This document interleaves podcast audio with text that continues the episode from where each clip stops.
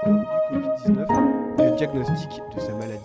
师就要我趴在桌子上。Rasa kembung sehingga tidak ada nafsu makan. Jadi saya tidak. Hello，你好，你现在听到的是少年报道者的读报新闻，我是小管家报道仔。少年报道者是独立媒体报道者制作的儿少新闻平台，在这里有很多大朋友、小朋友会把世界上重要的事说给你听，除了中文，还有多种语言哦。请把耳朵打开，让报导仔为你服务，一起来收听好新闻。蒙古马巧克力，基隆市八斗国小社区超人气的特教老师。大家好，我们是少年报导者的寻宝突击队，我们专门帮忙大家侦测校园里的神奇宝物，让潜伏在各个校园角落里的各式宝贝现形，由他们现身诉说自己的生命故事，也透过和他们朝夕相伴的同学和老师，带领大家走进他们的校园生活。这次我们要带大家前往基隆市八斗国校，一起来认识他们学校的超人气蒙古马巧克力。如何从校内红到校外八斗子社区的故事。巧克力早安，Hello，巧克力，巧克力，你在干嘛？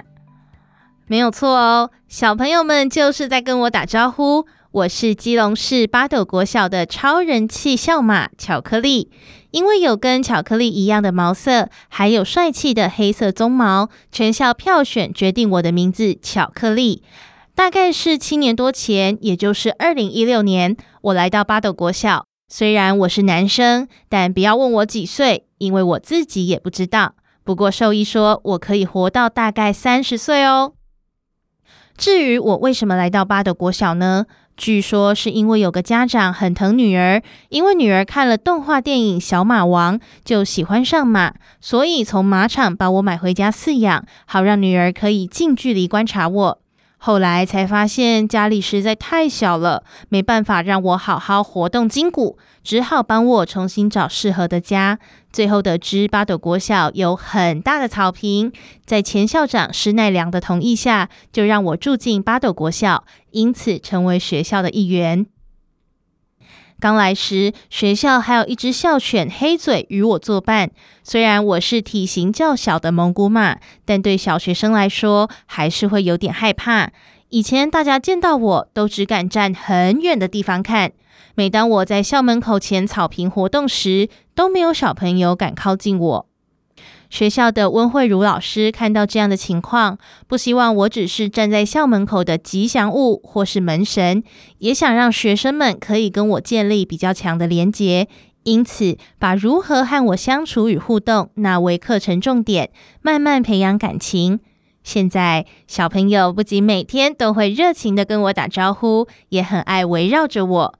他们的身高跟我差不多，有些还比我矮，让我觉得相当亲切。不仅如此，我的另一个身份是担任生命教育课程的小助教，每个学期都要帮一年级的新生上课哦，让他们了解我的生活习性，学习如何用正确的方式跟我互动，喂我吃东西，还有怎么帮我刷马背。小朋友帮我刷背的时候，我都觉得好舒服，所以每次当助教，我都会乖乖站立一整节课，当起老师最称职的小帮手。我还要经常充当特教生与辅导老师的沟通桥梁。只要校内特教生情绪上来，不愿敞开心胸跟辅导老师对话时，辅导老师就会带学生来找我，借着观察我、摸摸我、喂我吃东西，慢慢打开特教生的话匣子。大家常称赞我是一匹智慧马，来到新环境几乎没有什么适应问题。就连乖乖遵守大小便的规矩，也都一学就会。其实我刚来没多久，就碰到收留我的施校长因病去世，一度担心会不会又要被送到其他地方。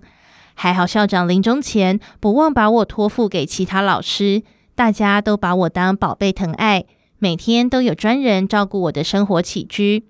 我还有两个最疼我的爸爸，让我觉得自己是全天下最幸福的马儿。其中一位蔡爸，他是学校的事务组长蔡俊林。还记得有次他带我去逛潮境公园，我一时忍不住在路边便便，让蔡爸手忙脚乱用塑胶袋清理。后来蔡爸要我把这袋便便咬回学校去，让我养成回到马舍才便便的好习惯。我们之间也有个小默契，每次我想要小便的时候，就会把身体和前脚往前倾，这就表示是在提醒蔡爸我要尿尿了。我每天最期待的就是另一位郭爸来看我。郭爸是学校之前的家长会长郭仲信，他工作之余只要有空就会来找我，带我去潮境公园散步、看海、吹吹风。傍晚目送小朋友放学之后，警卫伯伯就会准备我的晚餐，然后带我回马舍休息睡觉。说到我的睡姿，因为要保持警戒的天性。其实我习惯站着睡觉，不过因为马舍环境我已经很熟悉，附近也没有什么野生动物会攻击我，所以我有时候也会放松，趴着睡觉。偷偷跟大家说哦，我的生活重心其实是吃东西。虽然兽医一直希望我减肥，不然我可能会因为过胖导致膝关节退化，甚至引发痛风，有生命危险。所以学校贴了很多警语，提醒大家不要任意喂食。不过，还是有很多热心的街坊邻居会偷偷塞好吃的水果、果干给我，甚至还拿日本的青森苹果给我吃。还有最贴心的锅爸，在马舍前帮我种了我最爱吃的地瓜叶，万一我半夜肚子饿的时候，还有宵夜吃。好多人都说我是温驯的马儿，但其实我很记仇又淘气。有一次，我偷吃校犬黑嘴的鸡肉大餐，学务主任姚俊正就把我拉走，所以每次我看到他，都会故意做事要咬他，吓唬一下。还有，我知道总务主任潘建禄拿我没辙，每次他叫我往东，我就会故意往西走。但我很谢谢潘主任，因为每次我乖乖洗完澡，他就会请我吃凤梨冰。当然，我也是出了名的调皮马，有好几次半夜偷偷溜出马舍，自己在社区逛大街。但因为我的知名度实在太高了，几乎八斗子邻近社区的民众都认得我。马上一通电话，警察就会来牵我回家。但其实我并没有想要翘家，只是想到外面草丛吃点宵夜，就会回家睡觉了。虽然我平常主要活动的地方就是校门口的草坪和晚上睡觉的马舍，但整个八斗子社区都是我的游乐场。我最期待周六或周日的时候，郭爸会带我去朝境公园、海科馆附近走一圈，可以吃点外食，顺便帮公园清一下杂草。好多游客看到我都很开心，一直要找我拍照，让我觉得自己很像大明星，而且还有机会遇到我最喜欢的柴犬。每次看到柴犬，我都会碰碰鼻子，玩亲亲。不过，我也有让学校老师感到头痛的事情，因为关心我的人实在太多。之前有热心的民众看到我淋雨、被虫咬、马舍杂草很多，就觉得我的居住环境很差。但其实我还蛮喜欢淋雨的。明明马舍有屋檐，下雨时我会故意走出马舍被雨淋。至于马舍前的杂草，是因为我只挑喜欢的草吃。不爱吃的草，当然就变成杂草丛生。为了怕野外蚊虫多，学校也帮我准备了蚊香。每天还有志工帮我清理马舍，把我的排泄物拿去当堆肥。每半年还有兽医来帮我做定期的健康检查，所以请大家不用太担心我的生活环境哦。温慧如老师的生命教育课程。同学们上课喽！我是基隆市八斗国小老师温慧如。今天我们邀请巧克力来担任课程小助教。这学期会有三堂课，在巧克力老师的协助下，帮助我们学习如何正确接近马匹，如何拿梳子刷马背，还有用正确的食物喂食巧克力。现在跟我一起走进巧克力老师的世界吧！巧克力的生命教育课程从一百零八学年度开始。最初，因为我好几次观察到很多学生想接近巧克力，却不得其门而入，也担心万一学生的不当接触会被巧克力飞踢或造成人兽冲突。后来自己上网搜寻相关资料和影片，发现桃园的马术学校希望马场有专为身心障碍者量身定做的马术治疗课程，便主动接洽希望马场，邀请他们入校指导学生正确的互动方式，因而向教育部申请关怀动物生命教育的补助计划。课程安排在一年级上学期的生活课，因为小学一年级新生一入学就会看到巧克力热情迎新。每个月也邀请希望马场的马术老师入校指导，教导小朋友如何跟巧克力打招呼，还有正确碰触巧克力的方式，以及教导学生马匹的饮食，提供正确的喂食技巧。透过一学期三堂课的教学，让学生真正认识巧克力，也帮助巧克力更熟悉人群。而这堂课也成为校内最受欢迎的一堂课。此外，我们也利用高年级的校外教学活动，安排学生参访马场，透过与马匹互动的体验式学习，从牵马、骑乘马匹的过程中，了解如何与马匹建立互信关系，有助学生培养观察力、沟通、领导能力。更重要的是，学习尊重各种生命。如今，巧克力不只是八斗国校的校马和吉祥物，更是最重要的生活小老师。